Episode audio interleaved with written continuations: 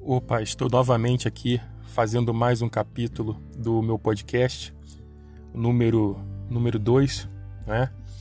É, hoje eu vou tratar de uma coisa que é bem controversa. É ufologia. Ufologia pode ser tratado de várias formas. A gente pode tratar ufologia como uma curiosidade, pode tratar a ufologia como uma bizarrice.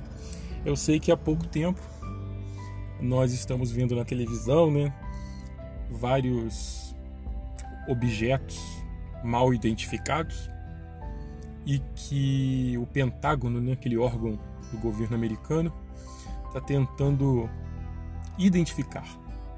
Mas até agora eles estão não identificados.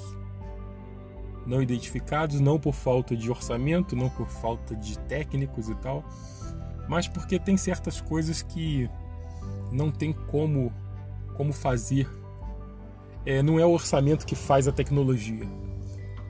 Não importa bilhões e bilhões e bilhões se estamos atrasados, se não temos conhecimento para isso.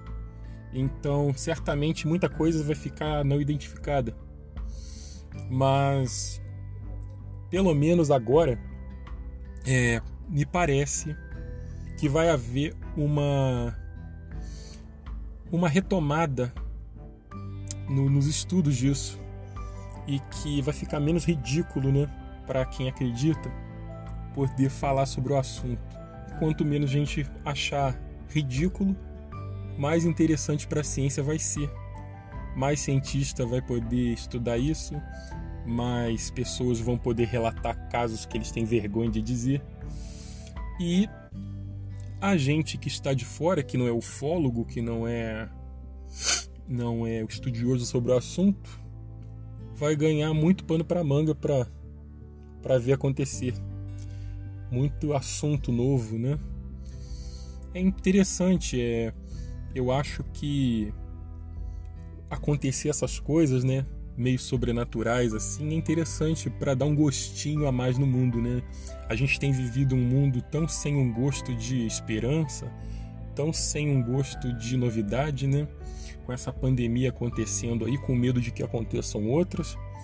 Então, pelo menos é, essas notícias engraçadas, essas notícias é, interessantes, intrigantes, fazem com que o dia a dia da gente fique mais interessante, né?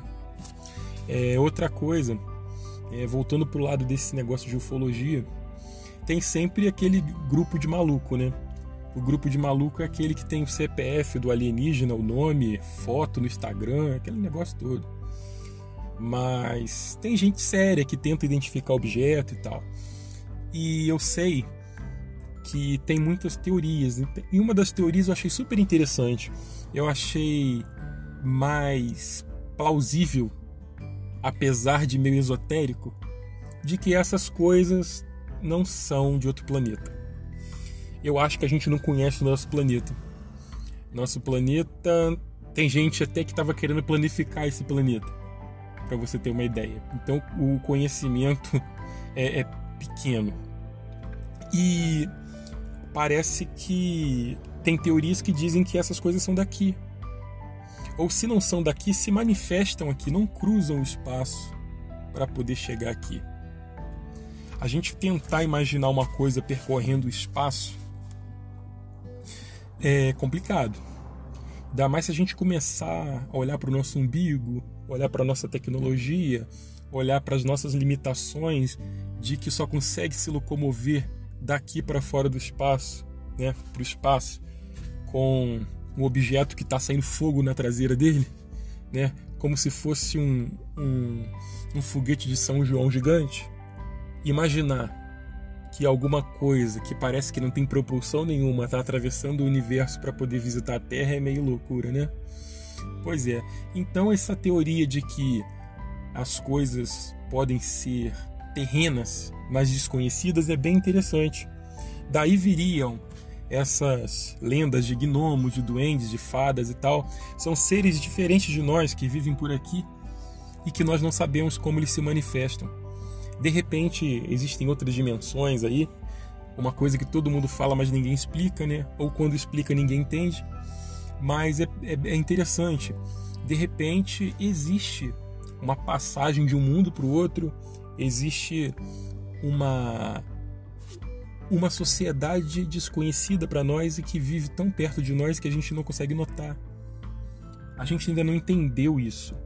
A gente não sabe o que é aquilo, se aquilo é físico, se é espiritual, se é uma visão deturpada da nossa mente, mas é alguma coisa. Senão tantas pessoas não viriam essas coisas, né?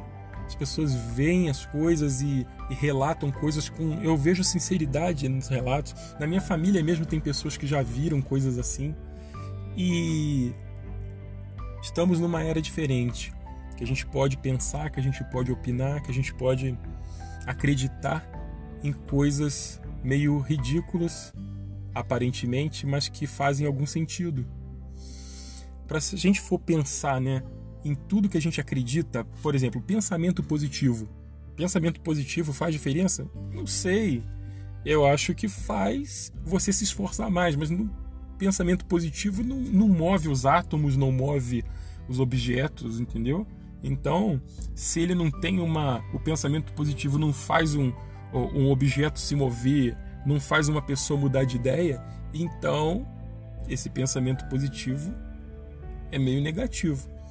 Então a gente acredita em muita coisa. A gente acredita na nossa visão, que a nossa visão vai fazer alguma coisa acontecer e que as nossas necessidades vão ser atendidas quando você tem a necessidade, porque você julga que você merece. Então esses pensamentos para mim não, não funcionam, mas a gente acredita. Então uh, a gente deveria, é, nessa época, não rir daqueles que acreditam, não fazer deles chacota, porque quem sabe se amanhã eles não têm razão.